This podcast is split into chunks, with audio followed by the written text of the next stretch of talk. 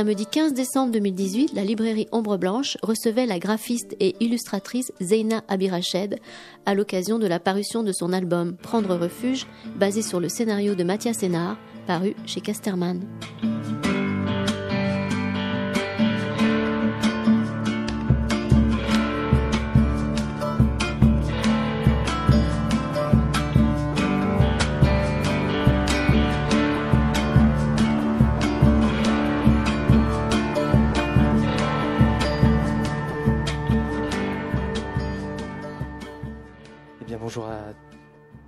À tous euh, pour cette rencontre avec Zeina Abirached. Bonjour. Bonjour. Euh, donc pour ce livre, Prendre refuge, coécrit avec Mathias Sénard aux éditions Casterman. Et en fait, j'avais envie de commencer par une chose toute simple, c'est euh, la rencontre en fait avec Mathias Sénard. Comment ça se fait qu'à un moment, une, une autrice de bande dessinée rencontre un écrivain et décide de faire un livre avec lui? Tout arrive. Euh, bonjour à tous. Euh, ce qui s'est passé, c'est que donc Boussole, le, roman de Mathias Sénard, pour lequel il a eu le Goncourt en 2015, est sorti euh, la même semaine que Le Piano Oriental, mon livre précédent. Et on a eu la chance d'être, enfin j'ai eu la chance en tout cas d'être invité très souvent dans les mêmes salons du livre avec avec Mathias, jusqu'au moment où en novembre 2015 donc quelqu'un a eu la bonne idée de nous inviter au Salon du Livre de Beyrouth pour partager une table ronde autour des thèmes euh, qui nous sont euh, communs.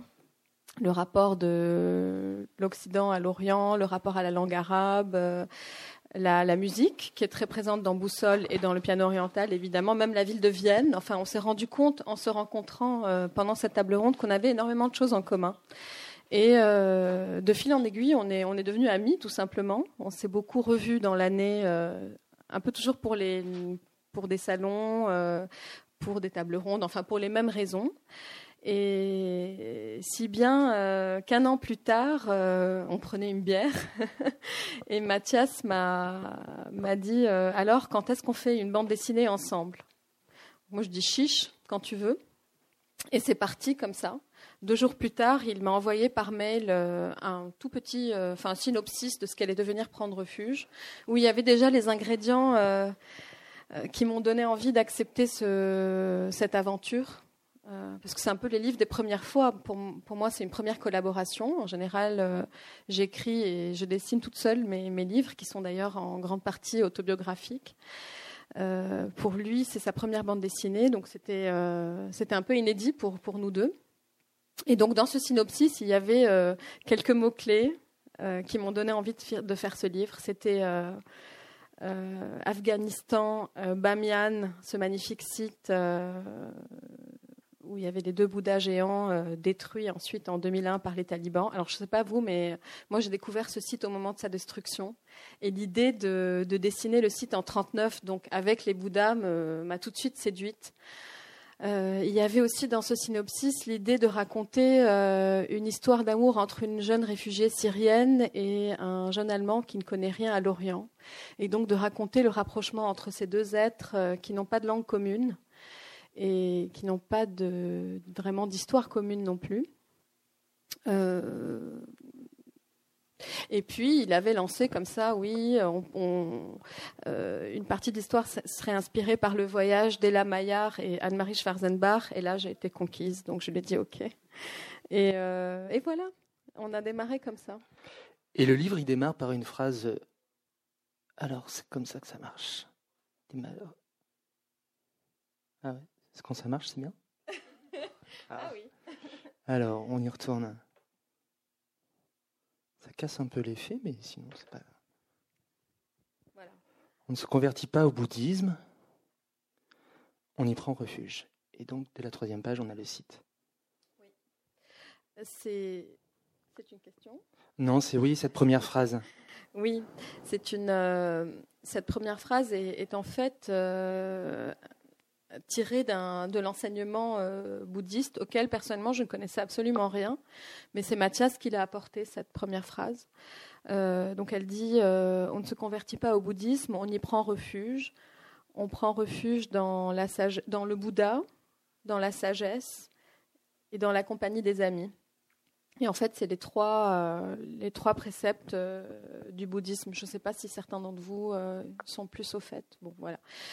mais en tout cas, ça vient directement de là. Et alors, c'est amusant parce que quand il m'a envoyé cette scène, pour lui, bon, voilà, c'était la première phrase. Dès le départ, elle était là.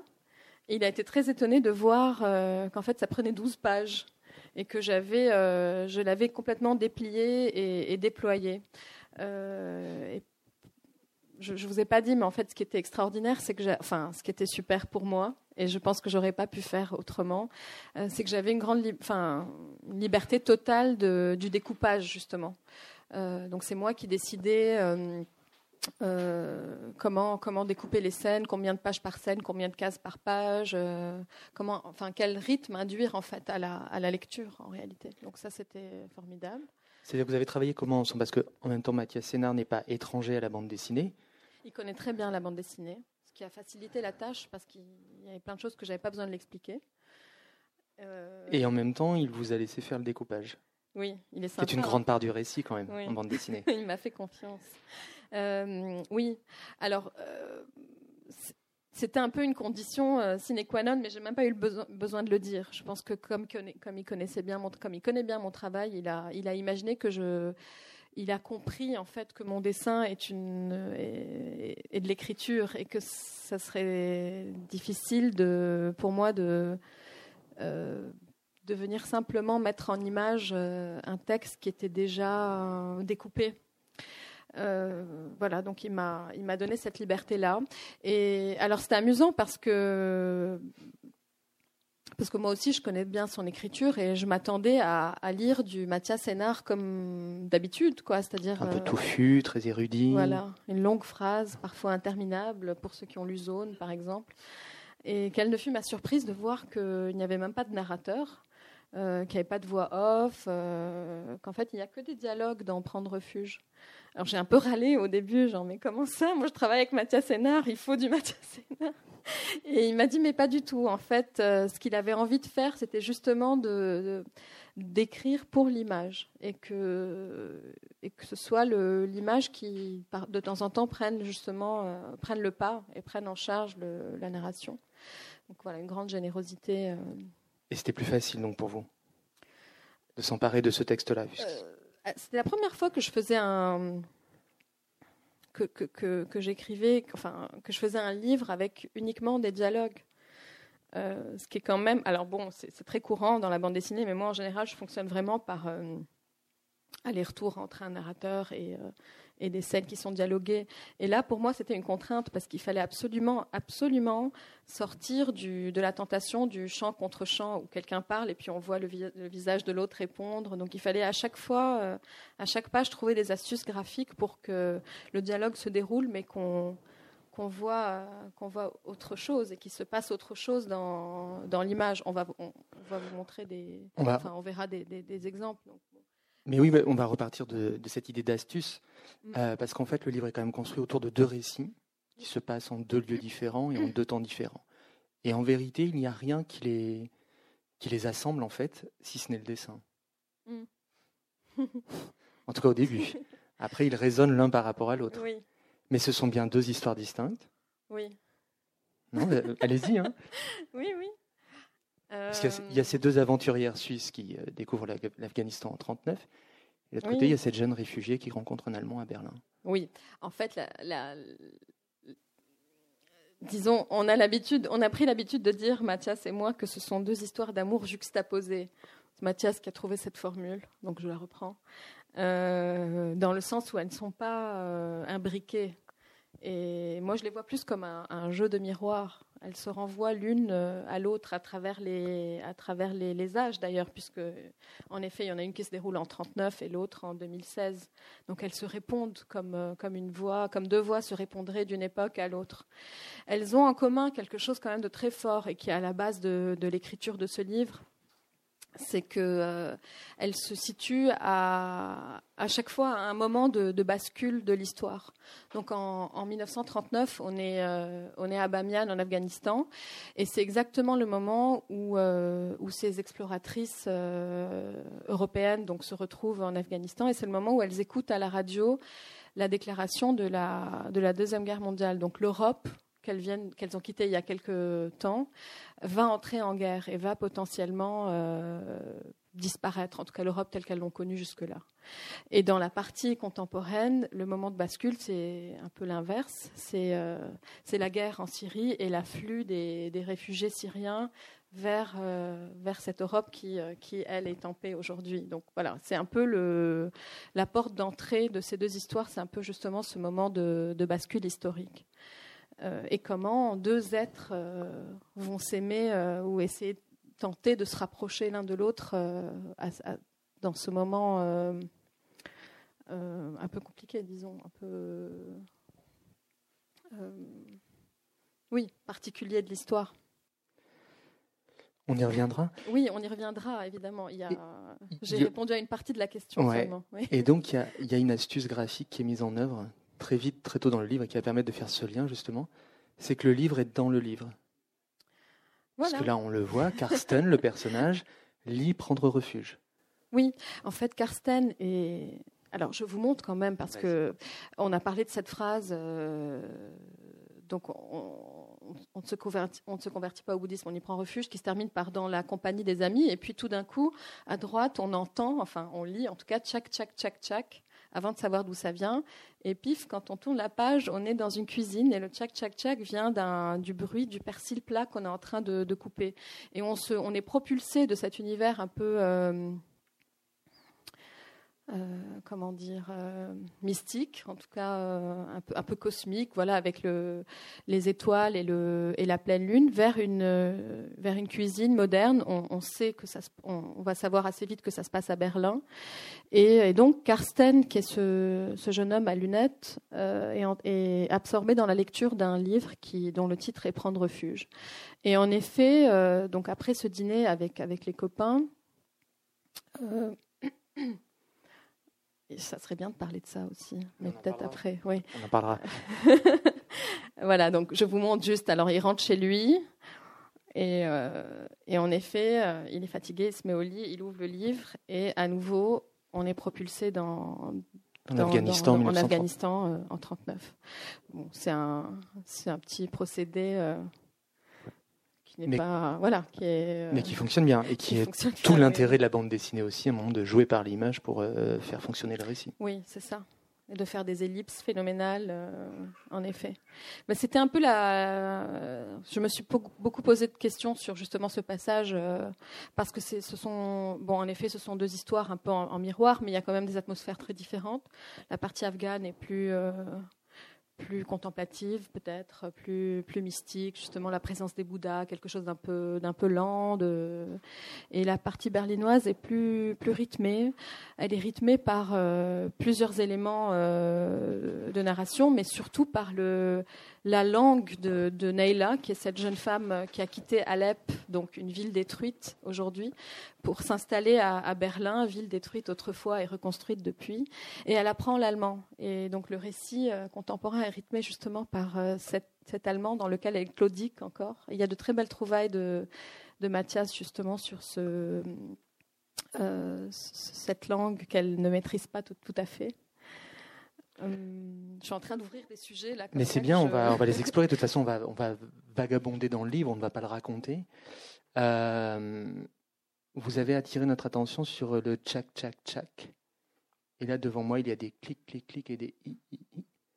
Et en fait, il y a cette omniprésence du son dans tout le livre, puisqu'en fait, à chaque fois, euh, donc ce ne sont pas des, euh, des phylactères avec la bulle, c'est pas un personnage qui parle, mais c'est un son qui surgit.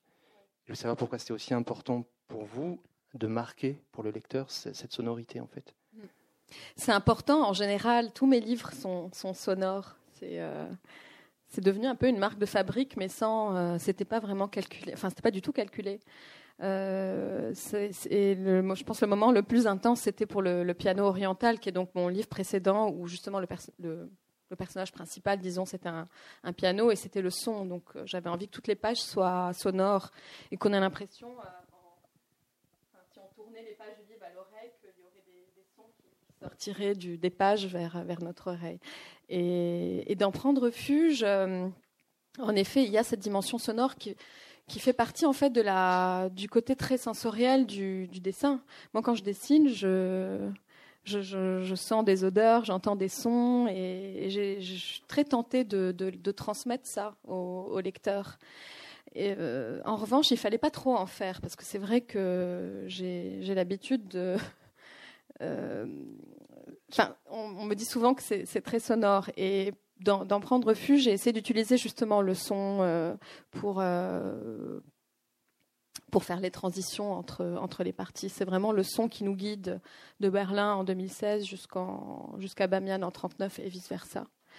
Euh, parce que les deux histoires, je l'ai un peu dit tout à l'heure sans vraiment l'expliquer, fonctionnent en miroir. Euh, et, qui a énormément d'éléments euh, narratifs, mais aussi visuels, qu'on retrouve euh, d'une histoire à l'autre. Et les sons font partie de ces éléments qu'on retrouve. ce sont les mêmes sons en fait qui sont qui sont qu'on entend en, en 39 en Afghanistan et à Berlin aujourd'hui. Euh, il y a des images, alors je ne sais pas si on en montre, euh, il y a des motifs en fait, des motifs qui vont revenir comme des motifs poétiques, mais aussi des motifs graphiques qui vont traverser les âges d'une histoire à l'autre.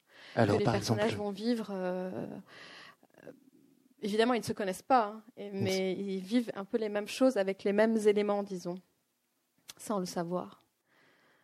Alors, par exemple, il y, a un motif oui. qui est la lune. Qui est la lune, oui qui est un motif qui va servir plusieurs fois de transition en fait dans le livre. Oui. Et d'une façon plus générale, ce qui m'a frappé, c'est l'omniprésence du cercle, en fait. Oui. Ouais. Ah tiens. Ah oui. Intéressant. non, non, mais c'est, c'est, notable. C'est-à-dire que les sons sont encerclés, la lune est, omniprésente, et le cercle sert souvent à la mm. fois de focus, on permet de mm. deux mains qui se tiennent. Mm. Euh, oui, c'est vrai, oui, oui. Les constellations du scorpion, enfin l'image du scorpion est en cercle. Non Je vais m'allonger. Non, ça va bien se passer. non, mais je me demandais si c'était juste un parti pris graphique finalement qui bah, permet à un moment de. C'est pas toujours très conscient en fait, mais c'est vrai que c'était une ah, façon de peut-être de délimiter l'espace du son. Euh, le cercle. Euh, non, la seule chose à laquelle j'ai réfléchi et, pour laquelle j'ai vraiment fait un, choix. Euh, euh, très clair. Maintenant, je vois des cercles partout. C'est terrible cette histoire. Vous avez vu ça Je les ai vus en tout cas. Je les ai pas. Oui, oui, non, mais c'est vrai que c'est clair. Après, c'est sûr que là, par exemple, une page comme celle-là, évidemment, je me suis amusée. C'est trop tentant de jouer entre le euh, graphiquement avec le cercle de la lune, le cercle des les petits cercles de la constellation et ensuite les cercles du fiche fiche fiche. Euh, évidemment, c'est une façon d'induire un, un trajet de l'œil euh, du lecteur dans la page. Ça, c'est, oui, ça c'est sûr que c'est. Et une lecture du récit en même temps. Et une lecture du récit, bien sûr. Après, la lune, elle a son importance parce que euh, le livre, euh, le livre s'ouvre sur un, ciel étoilé avec une pleine lune et se referme sur ce même ciel étoilé avec une pleine lune. Et c'était une façon de peut-être d'exprimer que finalement euh, le ciel est la seule chose euh, immuable, c'est la seule chose qui ne change pas pendant, pendant tout le récit. Les humains se, se, se, trouvent, se perdent, se retrouvent. Il y a des guerres, des reconstructions, des destructions, des re-reconstructions, et le ciel, lui, est toujours, euh, est toujours le même et, et, et, immuable comme quelque chose de il y a un peu comme changé et de réconfortant aussi. Et de tout à fait commun. Oui, exactement. Finalement, c'est comme si la seule chose commune qui nous restait. Tout à fait. Parce qu'en fait, moi, j'ai été très frappé aussi. Il y, a, toute une dimension de, de, représentation des constellations, du ciel la nuit. Donc, vraiment, cette dimension quasi cosmique, en fait. Oui. Et ça, je me demandais si lequel de vous deux avait initié cette volonté d'un monde de ramener toujours les histoires, mmh. en tout cas visuellement, dans cet espace-là. On en a beaucoup parlé, ça, au début, euh, Mathias et moi, sur l'idée de ce ciel. Euh, ça nous intéressait tous les deux, finalement, ce ciel qui est chargé d'histoire parce que euh, à un moment donné, il y a une partie, on va en parler, euh, où, euh, les personnages parlent des constellations. Et en fait, qu'est-ce que c'est des constellations Finalement, c'est des récits qui sont projetés par les hommes sur, sur des étoiles. Et ça nous intéressait beaucoup de voir qu'on était accompagné par une couche de récits au-dessus de notre tête, dans le ciel, justement. Bon, le ciel, c'était les étoiles, en tout cas, c'était aussi la façon dont les premiers navigateurs se sont orienté. Enfin, il y avait tout ce rapport entre le, ciel et la terre et les récits qui circulent de l'un à l'autre qui nous intéressaient beaucoup. Et on en a gardé un seul qui vient de Blaise Sandrars d'ailleurs. C'est euh, pardon, c'est le, le motif de la constellation d'Orion. Euh, je ne sais pas si bon, on l'a aperçu tout à l'heure, mais euh, ça, c'est un des motifs qui revient entre l'Afghanistan et entre les deux histoires. c'est une des, une des jeunes femmes qui dit à l'autre que qu'en fait la constellation d'Orion et celle du Scorpion sont deux constellations qu'on ne peut jamais voir dans le même ciel et, qu'elles sont chacune d'un côté du ciel. C'est-à-dire qu'on ne peut jamais les voir en même temps en fait. Euh, et ça nous a beaucoup touchés parce que finalement c'est une métaphore parfaite de ces personnages qui se qui vont l'un vers l'autre, mais est-ce qu'ils se rencontrent vraiment? Je ne vais pas vous raconter la fin, en fait. Mais, non, on ne la montrera même pas. c'était une façon de faire un lien, justement, entre le ciel euh, euh, et la terre. Il y a ces Bouddhas aussi qui sont chacun d'un côté d'une falaise. À un moment, Neil a dit à Karsten euh, On est chacun d'un côté du monde. Elle vient de Syrie, lui est allemand. Qu'il y a cette, ce motif, justement, du, de la dualité, de ces choses-là qui ne se euh, qui sont chacun de, de, chaque, de part et d'autre d'une page aussi. Alors parce que le récit est beaucoup raconté, en tout cas le dessin. Et j'ai beaucoup travaillé la double page, donc vraiment des éléments qui sont d'un côté euh, et de l'autre de la page, comme, comme s'ils pouvaient mais, voilà, mais, ce qui fait qu'ils dégagent une poésie assez particulière, parce que là, j'ai mis volontairement cette scène qui est assez euh, triviale finalement. Karsten se sert du lait, il le renverse et d'un coup, c'est son pantalon qui est constellation. Mm. Non, mais c'est mm. vraiment cette image-là, puisque quelques, quelques scènes avant, on, avait ce ciel étoilé qui était au-dessus de lui. Oui. justement, ça c'est magique en fait à faire dans le dessin, ça de trouver des justement de trouver des des fraternités, au, euh, enfin des, des, liens en tout cas entre les. C'est-à-dire, il s'agit de, de, créer un langage finalement dans, dans chaque livre. Moi, j'ai l'impression de faire ça à chaque fois que je fais un livre, de trouver un, langage euh, visuel qui soit propre, même si ça reste du noir et blanc et que je pense qu'on reconnaît mon travail de toute façon. On, sait que c'est un, enfin voilà.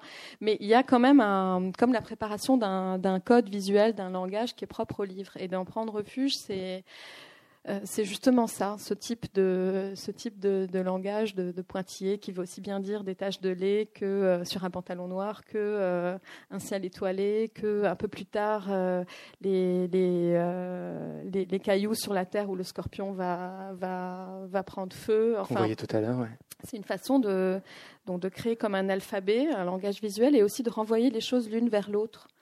quand je vous parlais de miroir, c'était un peu ça, en fait, que chaque chose évoque une chose déjà vue ou qu'on va voir dans quelques pages plus tard. Il y a quelque chose qui vous est commun, je trouve, à, Mathias Sénard et, à vous, et dans ce livre, ça prend forme, c'est ce jeu du proche lointain, en fait. C'est-à-dire qu'il y a cette espèce de façon de nous ramener le lointain très très près de nous. Mm. Et euh, je trouve que là, par exemple, dans, cette, dans ce travail visuel, c'est très fort, en fait, puisque le très lointain qui est le cosmos euh, est sur le pantalon, mm. mais c'est aussi dans cette façon de donner corps à une réfugiée pas à des réfugiés. Et je trouve qu'il y a cette façon que vous avez, que vous pouvez avoir tous les deux, lui dans ses livres et, là ensemble, euh, de nous ramener à nous, lecteurs, quelque chose qui nous est très loin, mais de nous le faire très proche en fait. Ça me fait très plaisir ça.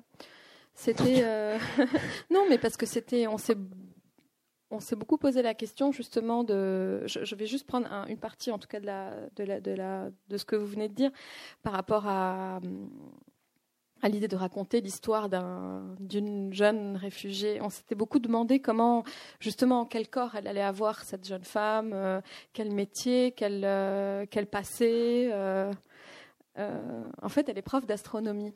Parce que, parce que Karsten, donc son amoureux, est architecte. Donc il fallait toujours cette dualité entre le, le ciel et la terre. donc lui construit, il vit à Berlin, donc ville reconstruite aujourd'hui, et elle, elle lit les étoiles. Bon, parenthèse. mais, mais, parenthèse, parenthèse oui, signifiante. mais on a, en fait, on a d'abord, Mathias a d'abord écrit la, la partie afghane assez rapidement. Elle était, elle était très présente. enfin, elle était présente assez vite plutôt.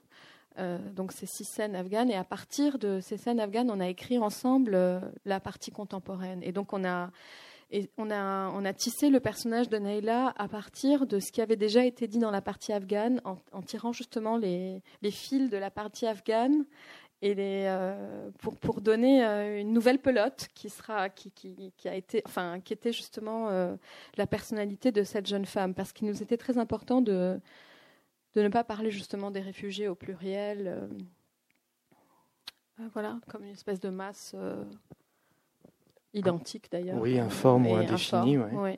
Et de rester au contraire au plus près de, son intimité à cette femme-là. Donc il y a en effet une scène qu'on a vue tout à l'heure où elle est à la préfecture, où, où, elle attend des papiers, mais tout, c'est vraiment le seul moment où, où elle est représentée dans dans une image, disons, un peu habituelle d'un réfugié, euh, en, enfin, en tout cas en Europe. Euh, tout le reste du récit, en fait, on essaye de, rester dans son, dans son imaginaire, dans, euh, dans son intimité, dans ce qu'elle imagine. Il y a une scène de, cauchemar, par exemple, où, où sont projetés ses, ses frayeurs. On peut y aller? On peut. voilà, on avait, on avait, envie qu'elle, euh, justement, de la rapprocher de nous euh, par rapport à ce que vous avez dit tout à l'heure, de, de, montrer à quel point euh, on, peut, on peut être proche, on peut être proche d'elle alors même qu'on. J'y suis à la scène de cauchemar là. oui, c'est juste après. Oui, voilà, c'est une scène. Tout à fait cauchemardesque, en effet. oui. Oui, parce qu'en fait, le livre fonctionne aussi, euh, mais comme souvent dans mon travail, euh, un peu avec énormément de choses en creux. Donc des choses qui sont pas racontées de façon directe, parfois pas écrites ni dessinées, mais euh, qui viennent Ouais, qui, sont qui sont racontées par un, autre biais. Là, par exemple, la scène du cauchemar, c'était bon. Elle vient quand même d'Alep. On sait tous qu'Alep est détruite aujourd'hui qu'elle, et qu'elle a dû vivre des choses quand même assez dures. Euh, mais on s'est dit que peut-être le moyen de, le dire de façon un peu poétique et pas totalement souligné, c'était justement euh, d'avoir accès à ces frayeurs nocturnes. Et donc Alep, elle est présente dans euh, j'ai un peu perdu le fil, pardon, mais dans, euh, voilà, dans, ce cauchemar euh, où on se rend compte en fait qu'elle est constamment habitée par, euh, par sa ville qu'elle a, qu'elle a quittée.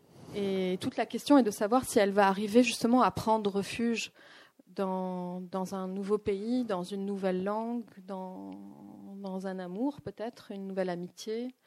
Et c'est voilà, c'est toute la question du. Le livre tourne autour de ça en réalité, de, cette euh, possibilité justement de de, prendre, refuge, alors même qu'on est habité par euh, par euh, ce qu'on vient de quitter, nos origines, quelque chose d'assez dramatique aussi.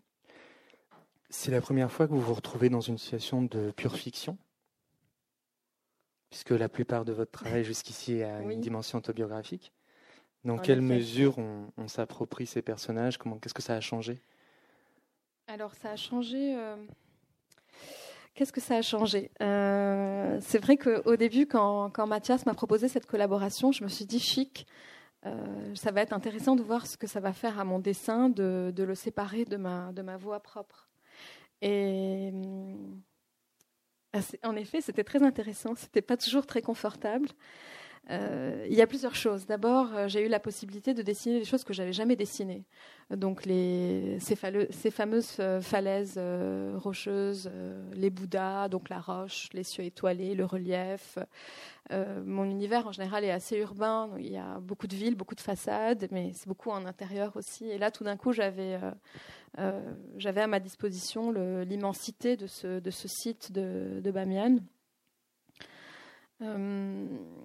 donc déjà graphiquement, c'était intéressant d'aller vers, vers un univers qui n'était pas évident quoi pour moi, enfin qui n'était pas ce qui n'était pas évident C'est quoi C'est le travail du paysage C'est le travail ou c'est parce que c'est étranger en fait C'est extrêmement familier et en même temps c'est très étranger parce que mon pinceau n'est jamais allé là.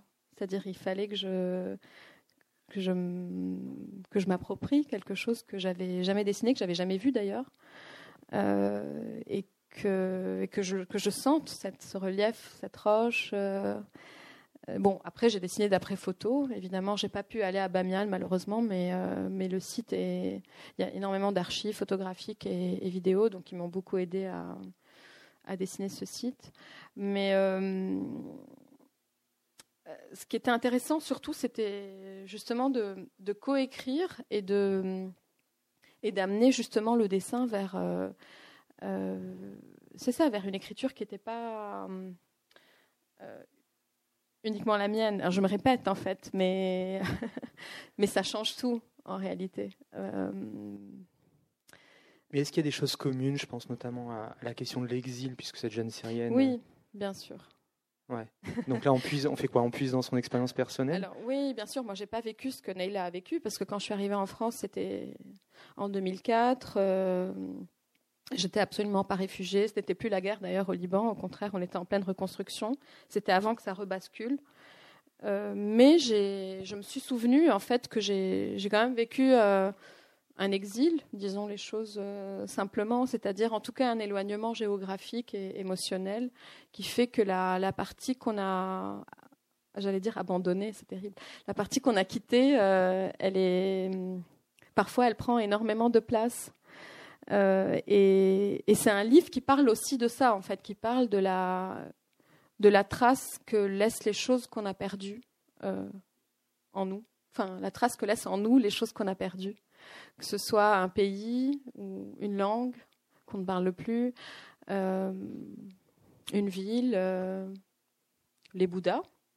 D'ailleurs, les Bouddhas sont, sont, assez bouleversants pour ça parce que vous savez qu'ils sont dans des, dans des niches, en fait. Et aujourd'hui, les Bouddhas ne sont plus là, mais la, niche est vide et, elle, et chaque, chacune de ces niches souligne euh, leur absence. Donc, comme une espèce de présence de l'absence qui est très, très forte et, euh, et euh, voilà, qui m'intéressait beaucoup. Donc, oui, donc en effet, il y a des choses qui, sont, qui font partie de mon vécu qui m'ont aidé à, à construire le personnage de, de Neila et en tout cas à me rapprocher d'elle de façon un peu euh, intime. Euh, oui, c'est sûr. Vous parliez de, documentation oui. pour travailler le dessin, et je sais que vous avez amené euh, oui, des choses. Je serais curieux de, voir ce que vous nous avez amené. Alors, on va faire comme ça. Vas-y, bah, allez-y. C'est pour le plaisir de vous les montrer, en fait. bon, là, on voit rien. Donc ça, c'est après 2001, puisque le Bouddha n'est plus là. Euh, je ne sais pas si chez vous si c'est assez contrasté. Hum, vous voyez correctement ou... Ouais. ouais. Oh, là, on voit rien. Euh, non, après j'ai appris une foule de choses, mais même si c'est peut-être un peu hors sujet, mais hum, en fait les, les, Bouddhas, ils étaient donc en pierre et ils n'avaient pas de, leur visage était tout lisse, le visage n'était pas gravé. C'est parce qu'à l'époque, hum, Pardon, je cherche juste une image. Euh, à l'époque, en fait, il y avait des panneaux de bois peint euh, qu'on venait insérer à, la, place du visage. Il y avait deux entailles dans les visages de Bouddha et on posait le panneau de bois peint pour euh, avoir l'expression du Bouddha. Là, on le voit un petit peu. On voit le, non, vous, vous ne voyez rien, mais il y a la place du panneau qui est prévue. Quelle liberté vous vous accordez quand vous dessinez à partir de photos? Ah, une grande liberté. On n'a pas le livre à portée. Est-ce que quelqu'un a le livre euh, sur lui? Je peux vous l'emprunter. Ah, merci. merci beaucoup. Une grande liberté, parce que tout à l'heure on parlait de justement cette dualité du chacun d'un côté du ciel, chacun d'un côté du monde. Et en fait, là, la métaphore, euh, elle est filée jusqu'au bout parce que euh, parce que donc je vous montre les images d'archives qui m'ont servi à dessiner le site. Voilà, donc ça c'est la première la première fois qu'on découvre le site avec les deux, euh, les deux Bouddhas, donc les deux cavités. Et en, réalité, ça, c'est de la triche. parce que. On peut le dire. Mais je vous le dis. Parce qu'en vrai, si, si j'avais respecté les, les proportions euh, du site, les Bouddhas n'auraient pas pu être dans le même livre. Ils auraient été chacun, euh, chacun d'un côté. Il y en aurait eu un là et un là, en fait.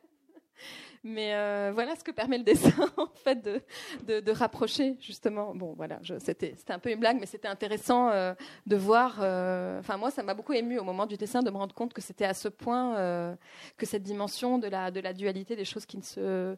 Qui ne se, qui ne se voilà, qui ne, qui ne se rapprochent pas autant qu'elle le voudrait, était à ce point présente même dans le, dans, dans, le dessin de, de cette roche. Euh, voilà, c'était une parenthèse. Mais... Non, mais c'est une parenthèse qui dit quand même cette façon qu'à un moment, deux auteurs vont prendre liberté par rapport à une réalité. Oui. Euh, d'ailleurs, l'histoire euh, des deux exploratrices aussi, vous la décalez légèrement, puisqu'en vérité, elles n'étaient pas sur ce site-là. C'est vrai. Elles étaient juste à côté. Elles étaient juste à côté. Oui, oui c'est vrai que c'est cette rencontre a eu lieu entre euh, donc ces quatre personnages qui sont qui sont inspirés euh, d'Ella Maillard, Anne-Marie Anne-Marie Schwarzenbach, pardon. Donc Ella Maillard et Anne-Marie euh, Schwarzenbach qui ont fait le, le trajet en Ford de, à partir de Genève. De Genève. Euh, et qui rencontrent donc en Afghanistan ce couple de, enfin lui est archéologue, Joseph Akin et, et Ria. Donc cette rencontre, elle a eu lieu en, elle a eu lieu, 39, mais elle a eu lieu peu plus loin. Oui, au nord-est de Kaboul, je crois, si j'ai bien regardé. Oui, bravo. Mais on s'est dit que ça serait dommage que ça se passe dans un endroit euh, Anonyme, pas vraiment, parce qu'en fait, aujourd'hui, cette ville est connue parce qu'il y a une énorme base militaire euh, américaine, mais c'était pas suffisamment poétique. et on s'est dit qu'on allait prendre la liberté justement de déplacer ce, cette rencontre et de la situer euh, à l'ombre de ces, de ces deux Bouddhas géants, parce que c'était quand même euh, beaucoup plus beau et que ça filait justement ça donnait la possibilité justement de parler de, de cette histoire de traces dont je vous ai parlé un peu tout à l'heure, parce qu'en réalité, les Bouddhas ils sont là pendant tout le récit et on en parle. Euh, Anne-Marie, à deux reprises, dit euh, euh, Regardons ces, ces Bouddhas. Elle en parle comme des gardiens éternels du temps. Donc à l'époque, elle pense qu'ils sont immuables aussi et que et vont, enfin voilà, seront toujours là. Mais je vais pas vous raconter la fin en fait. Mais mais vous savez en fait, je pense au, moment où on lit le livre, on sait que les Bouddhas n'existent plus et c'est ça qu'on avait envie de créer euh, cette, euh, ce petit. Euh, comment appeler ça? Ouais, l'idée de, de refaire vivre quelque chose qui n'existe plus. Et en fait, c'est quelque chose que j'ai beaucoup fait dans mes autres livres par rapport à la ville de Beyrouth, que j'ai énormément dessiné d'après photo, euh, euh, notamment le Beyrouth des années 50 dans le piano oriental. Euh, j'ai passé deux ans à dessiner des façades que j'avais jamais vues en fait. Et je me suis rendu compte seulement à la moitié du, travail qu'en fait je j'avais l'impression de les connaître par cœur, en fait, ces façades. mais C'est la même chose pour les Bouddhas C'est un peu la même chose. Vous les connaissez par cœur alors que vous ne les verrez jamais Oui. Moi non plus, d'ailleurs. Mmh. Il y, a, ça aussi qui est commun à vos deux écritures, c'est l'importance du, euh, du fait réel comme matière à fiction. Parce que là, c'est ça qui est à l'œuvre dans ce livre. Ce sont des faits réels, ces histoires ont existé, enfin en tout cas pour partie, et c'est matière à fiction. Et je me demandais comment on, on, travaille ça en fait. Comment on part du fait réel, puisque la disparition des Bouddhas a eu lieu, parce que euh, cette rencontre entre ces archéologues et ces Suissesses, et puis vraisemblablement une relation amoureuse a existé aussi, mais en même temps on en fait matière à un récit. Mm. Un récit qui, comme vous le disiez, est à la fois un récit sur la dualité, l'éloignement, le, rapprochement, euh, mm. et des jeux de miroir comme ça. Mm. Bah, comme ça. c'est-à-dire, non, pardon, non, mais c'est-à-dire, on, on, fait les choix de, on, fait le choix de raconter ces, ces faits réels par, à travers un prisme qu'on a, choisi pour dire une chose en particulier. C'est-à-dire, on raconte pas tout, on raconte que ce qui nous intéresse pour euh, aller euh, à l'endroit où on veut emmener le lecteur, c'est-à-dire euh, cet endroit où il va ressentir toutes ces sensations dont on a parlé depuis le début de la rencontre.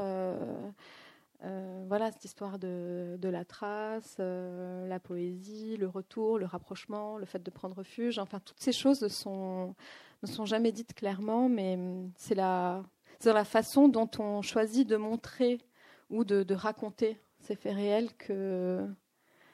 Euh, c'est pas très clair ce que je dis, mais pourtant pour moi c'est limpide. Si, si, je crois que ça va. mais hum, c'est une façon de tracer un chemin en fait, même si le voilà, on part d'un fait réel, mais on, ne vous y emmène pas. Euh, il y a mille façons de vous y emmener. On ne vous y emmène pas pour lui-même en fait. C'est ça. Oui, oui. Juste pour finir cette conversation, on va, je, on va repartir sur le livre. Je voulais juste aborder un point de dessin finalement, Hop. avec vous, qui est la double page, qui est très présente dans ce livre. Et en fait, j'ai pas forcément de questions, mais j'étais très frappé par cette double page qui, est, qui vraiment marque un rythme comme ça, qui, qui à la fois euh, rond des, des, pages un peu plus, euh, plus rapides, on va dire, et puis d'un coup, on se pose cette double page qui à la fois nous amène à soit être dans une contemplation, soit dans une grande observation, que ce soit euh, le dîner entre amis au tout début, ou d'un coup tout s'étale. On peut peut-être partir de celle-là, je sais pas. Alors, il faut que je remonte. Ouais, Vous pouvez commencer à en parler, je vais la chercher. je crois. Eh oui, je sais bien. Oui, 330 pages, hein, c'est ça? Oui. Et on n'a pas tout montré. On n'a pas tout montré. Ah, il y, y, a une double ah. page qui est bilingue quand même là. Bon, je sais pas, je vous montre parce que ça me fait plaisir. Laquelle? Mais, euh, juste Ah oui. Juste après? Ouais. Non, avant. Avant ouais, C'était celle-là. Ouais. Ah oui. Donc, page de gauche, en fait, toute la, tout le dialogue est écrit en arabe. Et page de droite, pour ceux qui ne comprennent pas l'arabe, le dialogue est restitué en, français. Parce qu'en fait, elle est à la préfecture et elle est un peu perdue, elle ne sait pas comment, comment s'y prendre. Et puis, il y a une dame, euh, cette dame voilée qu'on voit euh, en haut à droite, qui lui explique, donc en arabe. Et en fait, au début, j'ai eu la tentation d'écrire tout le livre comme ça. Et mon éditeur s'est mis à s'arracher les cheveux. Parce que moi, mon rêve, euh, maintenant, enfin, je, vous le dis, mais j'ai un, rêve dans la vie, c'est de, de, faire une bande dessinée euh, bilingue, ce qui n'est pas, enfin, c'est pas totalement impossible, hein, mais euh, j'avais envie de trouver des, des, des, solutions euh, graphiques à chaque page pour que d'un côté on ait le récit en arabe et de l'autre en français. Bon, bref, donc il, il n'en reste plus que, il reste plus que cette double page qui était un, un peu une tentative. Euh, mais qui a permis à votre éditeur de garder ses cheveux.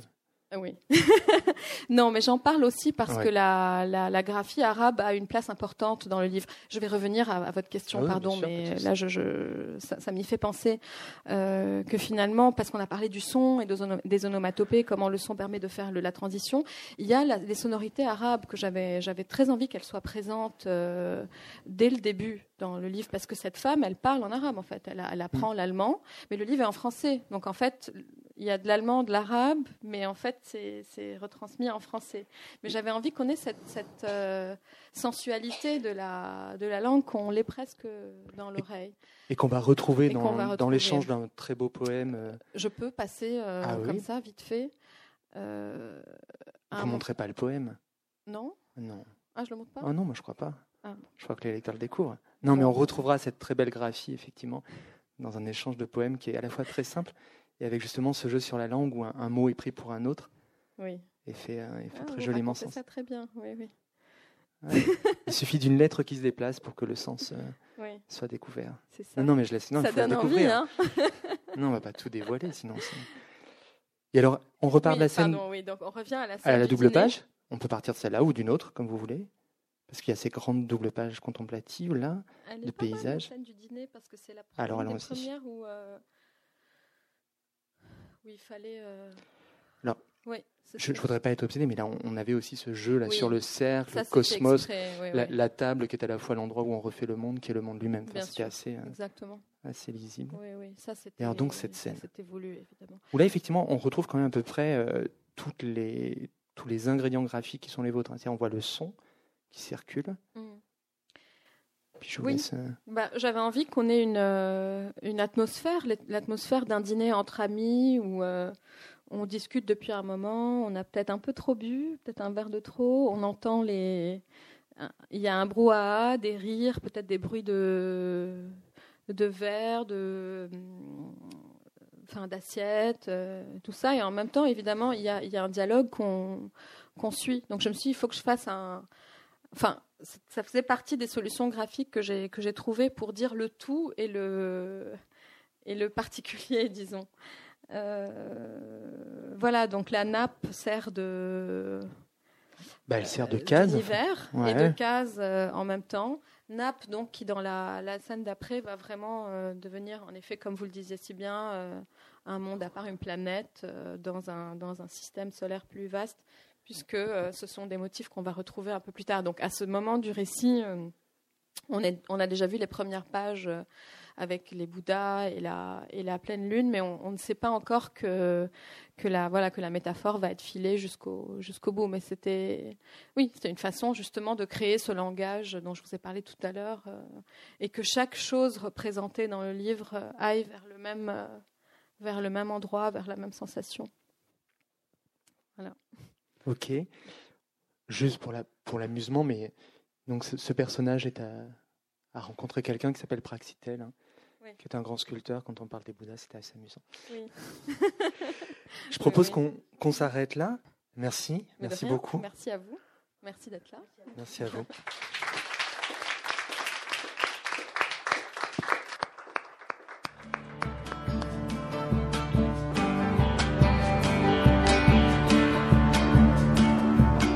C'était Zena Abirached, auteur de l'album Prendre refuge, publié chez Casterman lors de sa venue à la librairie Ombre Blanche le 15 décembre 2018.